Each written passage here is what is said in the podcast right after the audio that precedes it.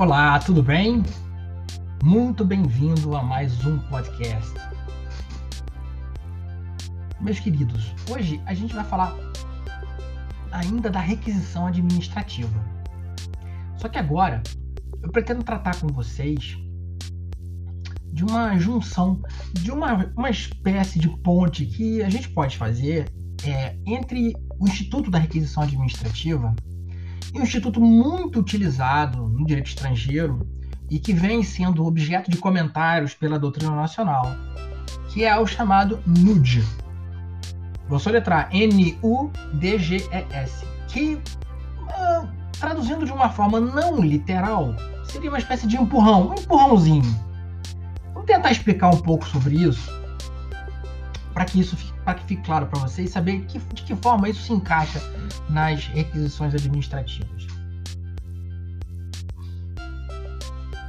Bom, o direito administrativo ele procura estar apto a enfrentar toda sorte de problemas que a administração possa vir a ter que encarar, né, a enfrentar. Portanto, nós também, nós também temos algo que poderia se chamar de um direito administrativo da crise. Né? Se você pegar, por exemplo, a lei, de, a lei geral de licitações, né? É, e eu estou me referindo não somente a 8666, mas a nova lei de licitações, que já entrou em vigor. Né? Não tem como entrar aqui em, em detalhes sobre esse assunto, sobre. Né? É, na, é verdade, ambas estão é, ainda vigendo, então é, ainda você pode escolher ainda é, um regime ou outro, mas isso fica, fica para um tema só de licitações.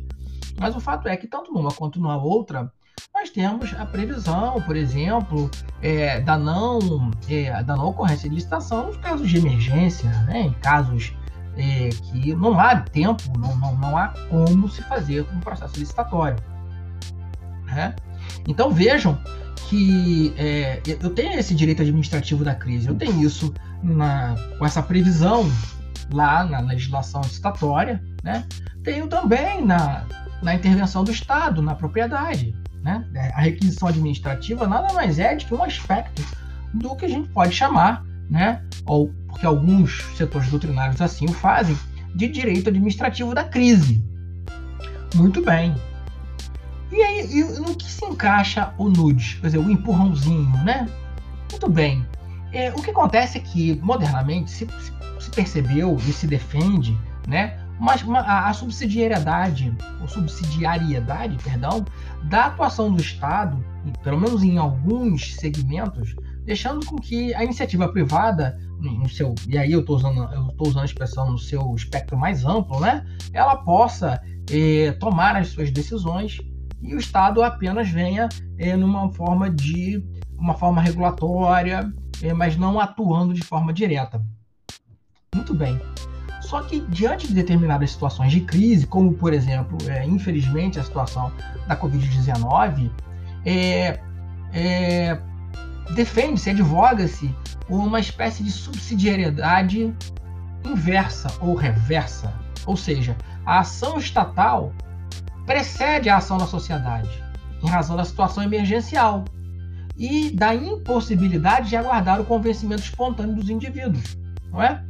A gente pode usar como exemplo claro, né, no caso da, evidentemente, da, da, da pandemia, né, a hora em vigor, a questão da utilização de máscara, né?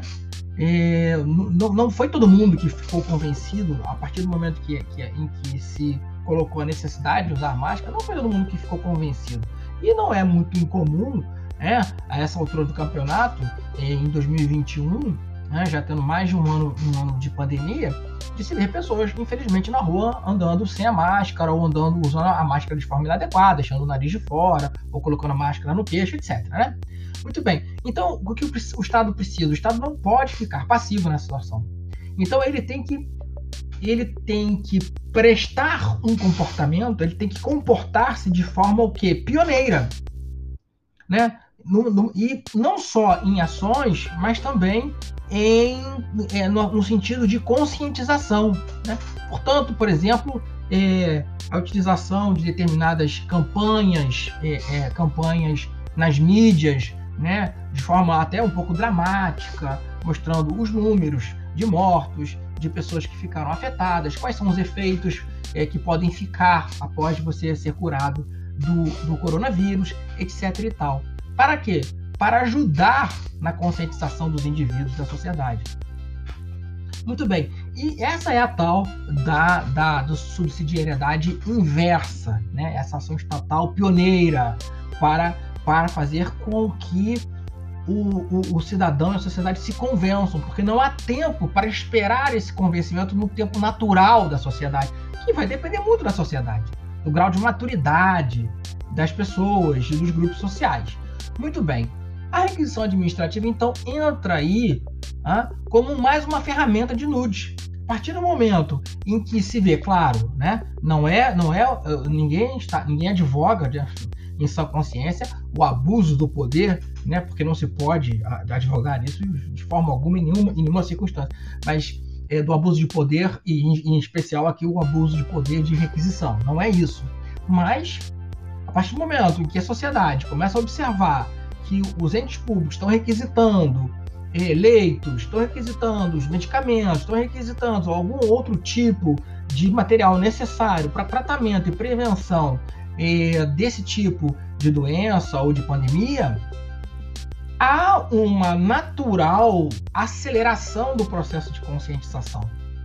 E aí a requisição administrativa ela ganha um outro colorido, né? ela ganha uma nova fundamentação né? porque ela não é somente mais uma forma é, de, numa emergência, se, é, é, se obter um bem ou um serviço extremamente necessário para aquele momento, né? de forma, inclusive, autoexecutória.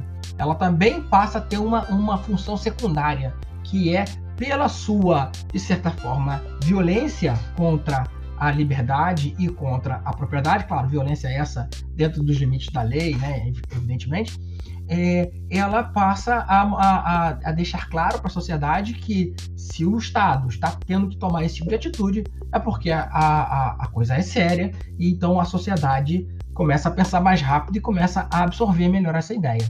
Então, esse, essa é a, a, a ideia do NUD, né? de associar o NUD né? A, essa, a essa subsidiariedade reversa à requisição administrativa. Ok? Esse foi mais curtinho né? É, eu queria trazer isso para vocês porque é algo que vem se falando e acho que é sempre bom a gente ter as informações é, para saber se a gente concorda ou se a gente não concorda, né? E se a gente pode construir uma nova ponte. O direito tem isso de bonito, né? Ele jamais estará terminado. Muito obrigado por você ter ficado comigo até, até agora. E olha, fiquem bem e até a próxima.